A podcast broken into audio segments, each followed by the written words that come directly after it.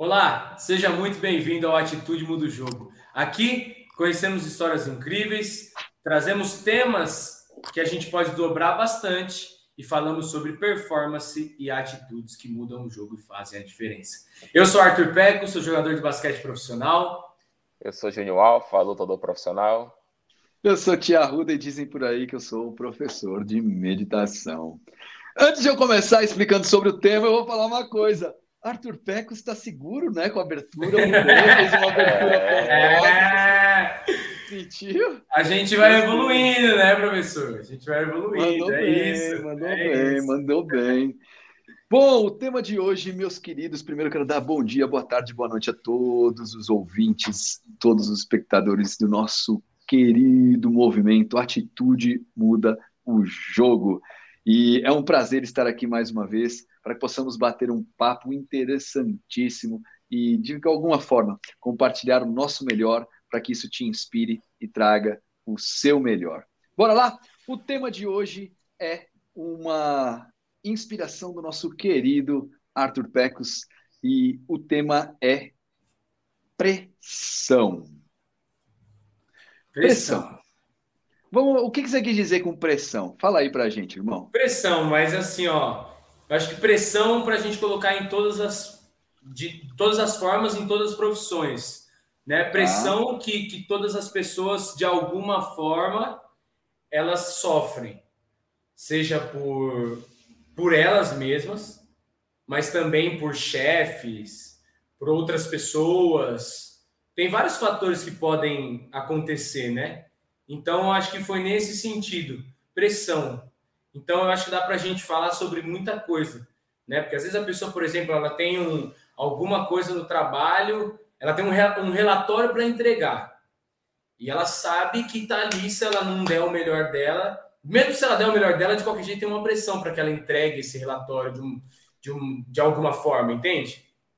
Seria, seria algo, é uma pergunta, tá? Seria algo como como você lida com os desafios ou não? é a pressão que você enxerga aí, é outra coisa além do desafio. Porque, por exemplo, você se coloca em pressão contínua dentro dos jogos. Entendi. Tipo assim, isso é desafio, certo? É como você lida, ou não. Você... Ó, então, eu acho que também, mas eu acho que desafio entra todas as coisas. Eu, e, e, e na minha visão, pressão é uma das coisas dos desafios, entendeu? Porque existe desafio também, por exemplo, ah, eu tô com dor, ah, eu tô cansado, ah, aconteceu alguma coisa. Então eu acho que a pressão, por exemplo, no meu caso, ela é uma das coisas. É uma, né, uma pedrinha ali do desafio que, que a gente tem. E aí Dá um pessoas... exemplo prático, dá um exemplo prático do que você entende como pressão. Cara, pressão, por exemplo, no meu caso, ah, é. Tipo assim, eu sou armador, né? Sou armador, certo. jogo de armador. E normalmente, quem tem que cuidar, e se as coisas não dão certo, normalmente a, a culpa é do armador, porque o armador não fez a jogada. Não certo. colocou todo mundo no lugar certo, não organizou, não cobrou. Isso já é uma pressão. Existe é uma, uma pressão coisa... dentro Exato. do, ali para que isso aconteça. É, porque é o nosso papel. É a posição Entendi. que eu fui designado a fazer. Então, assim, certo. querendo ou não, estou acostumado com isso já. Então, então de um lado você tem o desafio, mas aí tem a pressão para que esse desafio seja conquistado. E Exato. aí o tema que você sugere hoje é como você lida com essa pressão, muito mais do que com o desafio, é isso? Isso. Como que a gente consegue ultrapassar isso? Aonde a gente pode chegar? Porque de qualquer jeito vai existir uma pressão seja em qualquer profissão. Porque, né, mesmo, mesmo o dono da parada, se ele não, às vezes foi como eu falei, não só de outras pessoas, mas também de si próprio, porque muita gente se cobra para ser o melhor. e assim se coloca a pressão, entendeu? E, e, como exemplo, você você falou que o armador, ele, ele a partir do momento que ele, que ele começa a entrar nessa posição, ele sabe que ele vai ter pressão. Sim. Isso já é da posição. E já é da posição, pronto. Porque. É algo que você consegue treinar com o tempo, por exemplo. Ah, sim. Possa, possa ser que cinco, seis jogos você sinta menos, mas em determinado momento você vai, você vai para um jogo que tá tudo bem, mas quando você olha um jogador do time não tá bem, e aí? Ou então outras coisas, outros fatores. Isso, isso é treinado, é. Tem, tem técnico, tem torcida, tem. Cara, tem um monte de coisa. Né? Muita Por mais que seja treinado, ainda existe a, a, as variáveis. Ah, muito. E aí depende Eu também penso... como que a gente está, né? Como assim? Não, como a gente está, tipo, ah, se, tá bem, se tá bem no jogo, se tá com confiança, se não, sabe? Tipo, tem muita coisa e junta tudo, né? Então isso é uma coisa que, para mim, na então, minha posição, nunca vai ser algo perfeito. Por exemplo, eu vou treinar. Nunca vai acabar, né? Nunca isso, vai acabar. Isso. Nunca, nunca Por mais que eu treine, acabar, né? eu treine. Só eu treine pra... parar de jogar. É, Aí vai buscar, vai ter pressão em outro lugar. Com certeza, com certeza vem outro tipo de pressão. Agora, me, vier, me vieram algumas coisas à cabeça nessa, nesse bate-papo inicial. Primeiro é sobre amadurecimento dentro daquela situação específica. Uh, por exemplo, jogar basquete é uma área que você uh, joga com frequência. Então, é, o amadurecimento do Arthur, do Pecos, vai acontecer com o tempo, né? Tipo, já, já, você já é um profissional, então naturalmente já amadureceu um tanto, mas vai seguir amadurecendo mais. É, eu acredito que esse amadurecimento, autoconhecimento, vai gerando mais confiança e a forma de lidar com a pressão começa a ser cada vez mais menos impactante, digamos assim, se lida melhor com o desafio. Aí eu abro um parênteses. Podem haver alguns, algumas situações em que é um jogo específico, como uma final de um campeonato mais importante, que naquele campeonato específico, mesmo você tendo toda a bagagem, experiência, etc., naquele caso específico, pode ser que você sinta pressão mesmo já, digamos que você não sente em outros lugares. É, o, antes de entrarmos, o Júnior fez um comentário, eu queria que ele, vou pedir para você comentar de novo. É, você falou que tinha um problema, Ju, para ti, com esse tema. Olha o microfone, olha o microfone. Fala aí, fala aí. Eu tenho um, um pouco de problema interessante. Uma característica minha, não sei porquê, não sei se eu já nasci assim, não sei se eu herdei, herdei de meu pai, de minha mãe, mas eu sinto pouquíssima pressão em luta. E muitas vezes as pessoas acham que isso é bom, mas não é. Por exemplo, no dia que eu assinei contrato com o UFC, eu lembro que era um feriado em dezembro e o empresário que era valisa meu me ligou: Ó, oh, você assinou contrato com o UFC. Eu digo: tá bom. Desliga o telefone, botei no bolso e continuei fazendo o que estava fazendo. Quem era? Quem Valide. Era Valide. Ah, era ele? Era ele, era ele. Eu convidei ele para vir aqui. Ele eu topou. que ele vai vir, vai? Vai. E... Que massa, mas entendi. É, vai ser surpresa para ele. E pronto, e no outro dia. É, e no outro dia que eu comecei a, tipo, a, contar as pessoas que eu ia lutar no UFC 10 dias depois. Pronto. Pô, estreando no UFC, lutei, lutei, estrei até com um amigo meu. Eu fiquei uns, uns, dois anos atrás, 30 dias em São Paulo, ajudando ele para lutar no UFC, no UFC em Fortaleza. Então já sabia muito do jogo sabia que essa é uma luta boa, uma luta franca, né? Que, que, o treino era forte. Mas a partir do momento que eu cheguei no, na arena do UFC, por exemplo, eu não estava muito preocupado que eu estava no maior evento do mundo. Só queria, eu, só queria, eu só queria trocar porrada. Só bater. Só trocar porrada. E assim, e de uma certa maneira, eu acho que isso é uma mentalidade um pouco amadora. Porque tem que. Não, você está no maior evento do mundo, você, você tem que ter uma precaução, um pouco de estratégia por exemplo, não, eu cheguei na hora, eu falei, olhei para um lado e falei, só quero fazer guerra. E eu não tava nem aí, foi o que eu fiz na, na, na, primeira luta. Ô Ju, eu, eu não sei se eu vejo isso como um problema diretamente, mas, é, por exemplo, existem pessoas que se sentem confortáveis é, no desafio de, de grana, por exemplo, de empreender cara vai lá, ele, meu, se sente, ele se sente seguro naquele lugar, e aí ele vai lá e faz coisas que ninguém faria. Não, né? eu, eu acho que tem isso, mas muitas vezes é o risco. É o risco. Quando você, por exemplo, eu, ano passado, quando eu lutei no, no LFA, eu senti pressão. Foi a primeira vez que eu senti pressão em luta. Senti pressão. Porque eu tinha três anos sem lutar, a pandemia atrapalhou muito o treinamento, ele não estava preparado, sabia que meu adversário vinha de um camp longo, apesar que tinha pandemia, ele, ele estava treinando, ele, ele teve três eventos, junho, no julho, agosto, setembro cancelado, ele estava preparado. Estava treinando, ele né? estava treinado e eu não, eu vinha, eu estava do zero, eu tinha um mês treinando, só que não era, era, era, era, um, era uma volta ainda, aquecendo a máquina, eu sabia. E, né, e aí, só que assim, na hora que eu cheguei no vestiário, que eu botei o pé, Falei, não, isso aqui é, isso aqui é minha casa. Mas antes eu estava sentindo muita pressão, muita pressão, muita pode pressão. É, e, eu, crer, eu, e, e, aí eu comecei a perceber, falei, a pressão é bom, a pressão não é ruim, até porque foguete só sobe com pressão. Sem pressão, foguete não vai para lugar nenhum. Né? Uhum. Sem, sem, foguete, pressão, sem foguete, foguete vai para lugar nenhum. Então a pressão eu vejo hoje como algo bom. E muitos, você falou, muitos empresários, muitos atletas, muitos seres humanos, eles realmente eles se colocam em desafio para sentir cada vez mais pressão, porque a regra começa a subir. Aí fiquei pensando, e Kobe Bryant? E Michael Jordan? Porque a gente fala do clutch time, né? O clutch time é aquele o fim do jogo, onde, por exemplo, o jogo está um ponto, dois pontos, e esses dois foram caras assim que que é, acho que talvez até o Kobe mais do que o Jordan, eu acho, que nos momentos mais cruciais do jogo, que era onde tinha mais pressão, que é aquele, pô, tem que matar a bola, tem que fazer a cesta, eram os caras que apareciam, tipo, dá a bola aqui na minha mão que que eu faço. Que eu faço. E aí o Jordan certo. fala, né? Ele, tipo assim, ele fez muitas bolas no fim do jogo, assim, para ganhar o jogo, mas ele errou sei lá, mais de 9 mil bolas que ele fala.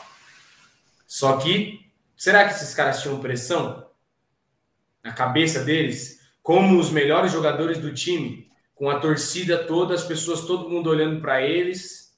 Então, mas aí eu volto na conversa do que eu ia dizer do, dizer do Júnior. Assim, é, por que, que o Júnior estava no UFC? Porque, de alguma forma, tem algum tipo de. tem algum elemento que o diferencia do comum. Sim. Né? Não sou eu que tô, eu não fui convidado para ir para o UFC, né? Então é óbvio que, que, que, ele tem alguma coisa, e por isso que ele foi, chegou até lá. Eu não sei, eu vejo desse lado. É, quando eu estava falando da grana, era isso que eu estava pensando, porque quem o cara que o cara que ele é ele tem um certo tipo de confiança, de risco, e ele sabe que ele pode errar e que ele pode dar errado. Né? Como o Júnior certamente sabia que podia dar errado a, a luta. Mas essa falta de sentir, essa sensação de, de lidar bem com a pressão, talvez seja isso, né? De você não abstrair dela, faz com que ele entre no ringue e lute, né? O outro vai ser nos negócios, ele vai pegar, você vai, você vai ter gente que vai passar na vida e o cara vai falar, ah, meu, entrei no negócio de um milhão ali, é, mas e aí, se der errado? Ah, se der errado a gente paga, né? Ah, mas e a pressão, né? E aí como você vai lidar com isso? Ele, ah, vai, vai talvez ele lide ah, mas faz parte do jogo. Né? Se eu não passar por isso, significa que não vai acontecer de outra forma. Então, eu penso isso, Ju. Quando você acha que você, quando você diz para mim que você acha que isso é muito ruim, eu entendo o que você quer dizer, com certeza. Mas eu não acho que é só ruim. Eu acho que é uma realidade, uma forma de, de entender, porque talvez em outros lugares, sei lá, é, numa, numa relação afetiva, é, e aí você tem uma namorada ali que quer fazer, sei lá, alguma coisa que te mexe no emocional, talvez você sinta mais pressão, sacou? Você não sente pressão na luta, é, mas sente bom, pressão... Isso, não, isso, não, isso acontece bastante, isso acontece bastante. Não é porque eu não sinto muita pressão na luta, porque em outras áreas da vida que eu não vou sentir, não. Uma coisa não tem nada a ver com outra. Uma é. coisa não tem nada a ver com outra. Mas, mas, é isso. Mas como, como o Pex falou, esses, esses jogadores, eles, eles, eu acho que eles se, colo se colocam sob pressão, porque você gosta, você acaba gostando do desafio. Não é? Vê, é? É maior que você, é aquela, aquela, aquela coisa, eu gosto do impossível. Na meditação, a gente tem um. É, é, é, mas é abstrato também. Eu ia falar. Bom, eu vou falar e, e, a gente vira uma conversa. Na meditação, tem uma parada que diz o seguinte: é, que muitas coisas da vida são ilusórias, né? Tipo, a gente acredita ou a gente entende como realidade algumas coisas que são ilusórias. Vamos dar um exemplo, tipo, o que não é ilusório? Morrer. Morrer não é ilusório, né? Até tem uma percepção filosófica que diz que sim, mas vamos seguir o flow. Tipo assim, as, muitas coisas são ilusórias. Então, uh, você ganhar o campeonato para o universo, para o universo é ilusório. É uma coisa, é uma percepção temporal ali, né? O, o, o, primeiro campeonato que vocês talvez ganharam, vocês lembram só porque foi o primeiro, porque o segundo talvez você não lembre. Tá, tá bom, você pode lembrar, mas eu digo assim, é, essa percepção de ilusório, tipo, querendo ou não, é uma parada interessante, porque é, tá, e se der errado? Ah, se der errado, paciência, segui o flow, aprendi, virei a página e vou para o próximo, né? Eu acho que é, o que pode, às vezes, acontecer, no caso que desse, desse exemplo que o, que o, que o, que o Júnior trouxe, é assim, quando você perde a noção do perigo, né? Porque o Kobe Bryant e o Michael Jordan, é, se Acho eles é, errassem... É, é, nesse lugar, Ti, quando você perde a noção do perigo. Né? Porque o Michael Jordan e o, e o, e o Kobe Bryant, tá bom, beleza, o cara assumiu a bola. Se ele errar, ele não morreu, velho, por isso. Ele, não errou, ele, ele morreu porque o helicóptero caiu, não porque a bola errou, tá ligado? Tipo, então ele sabe que aquilo é ilusório, né? Não sei, é uma percepção minha. Agora, agora tem o outro lugar, digamos que é, é o lugar do, do Júnior, né? Ah, não tem, não tem medo, não tem medo da pressão, então encara, mas perde a noção da realidade, né? Não consegue ter uma noção de realidade. Ah, então tá bom, eu vou entrar nesse job, nesse projeto, uh, tá longe de eu conseguir, mas eu não tenho essa percepção, e aí eu posso me lascar. Acho que aí começa a ser ruim, né, velho?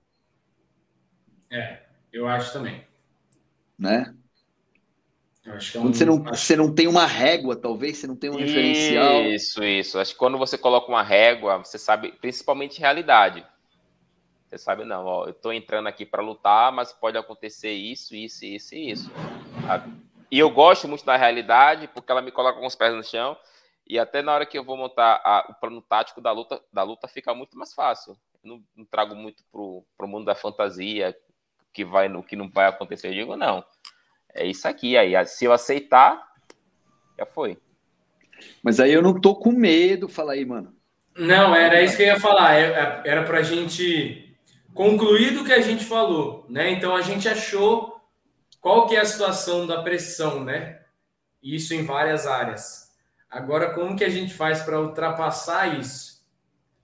Qual é, o, qual é o ponto que a gente tem? Então a gente achou e agora a gente tem que pensar como que a gente ultrapassa isso. Então, assim, eu acho que uma das coisas que, que talvez possa facilitar isso é você primeiro identificar que aquilo ali possa ser uma pressão, né? Mesmo que a gente coloque na gente mesmo. E falar, cara, tá, isso aqui é uma pressão. Mas será que, por exemplo, como você falou, né? Ah, o cara assumiu a bola, ele errou, ele não vai morrer por isso. Muitas coisas podem acontecer, né? Se não der certo.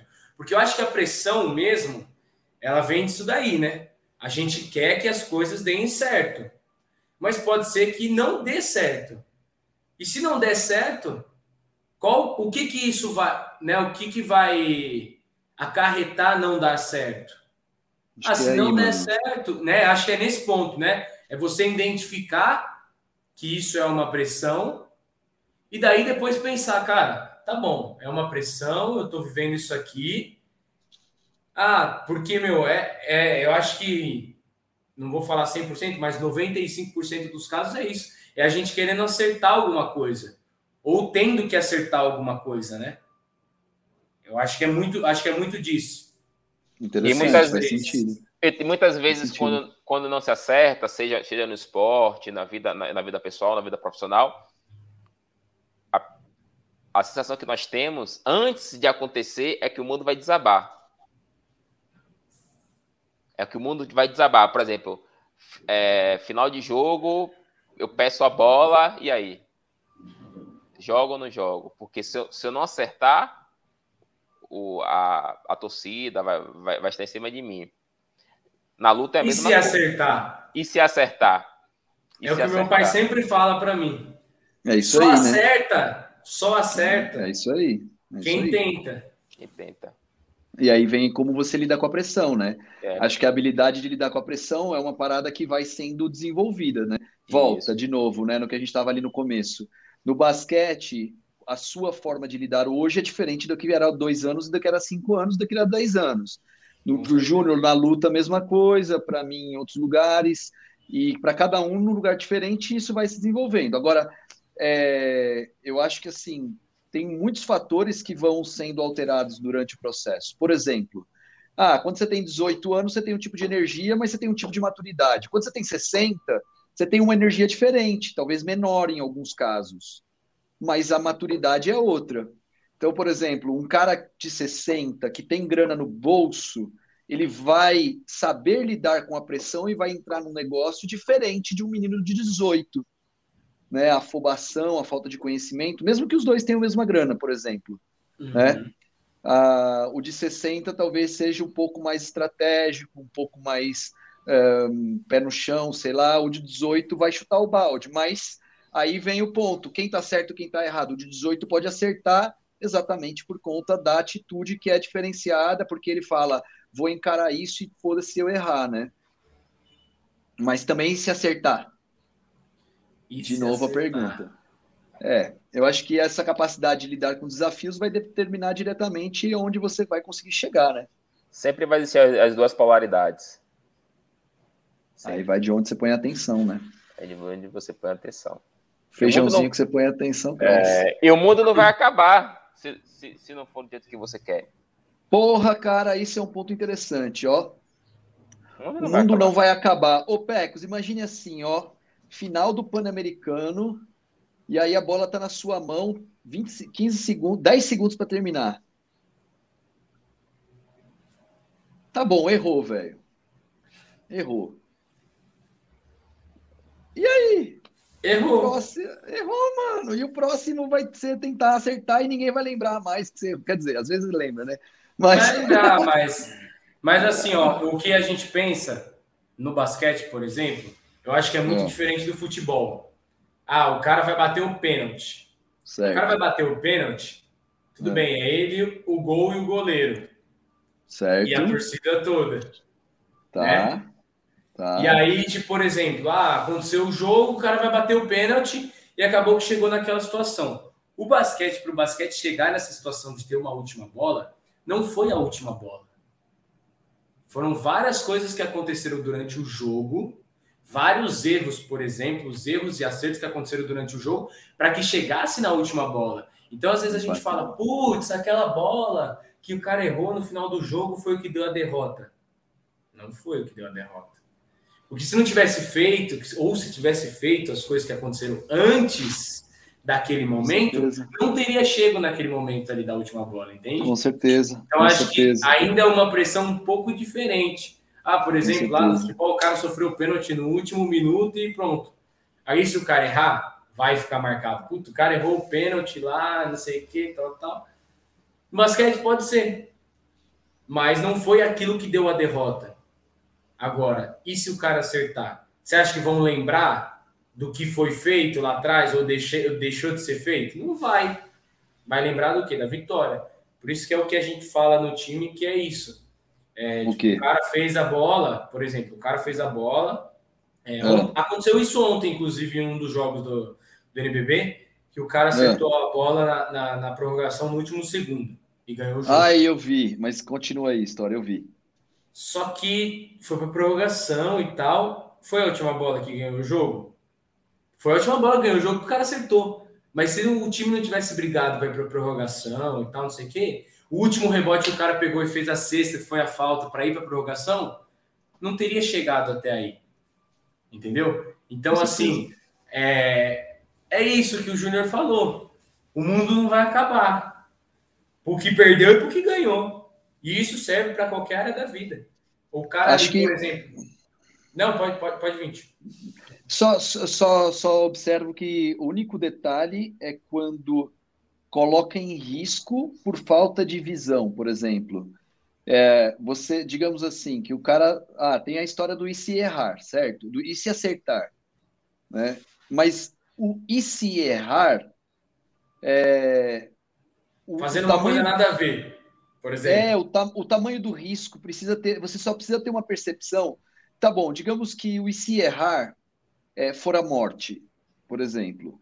É, se é um business, por exemplo, tá bom. E se errar? Ah, se errar, eu fiquei devendo um milhão. É um, é um ponto, ok? E aí eu vou ter que, hum, cada um do meu, do meu jeito, vou ter que jogar o jogo e fazer a coisa rolar. É uma coisa.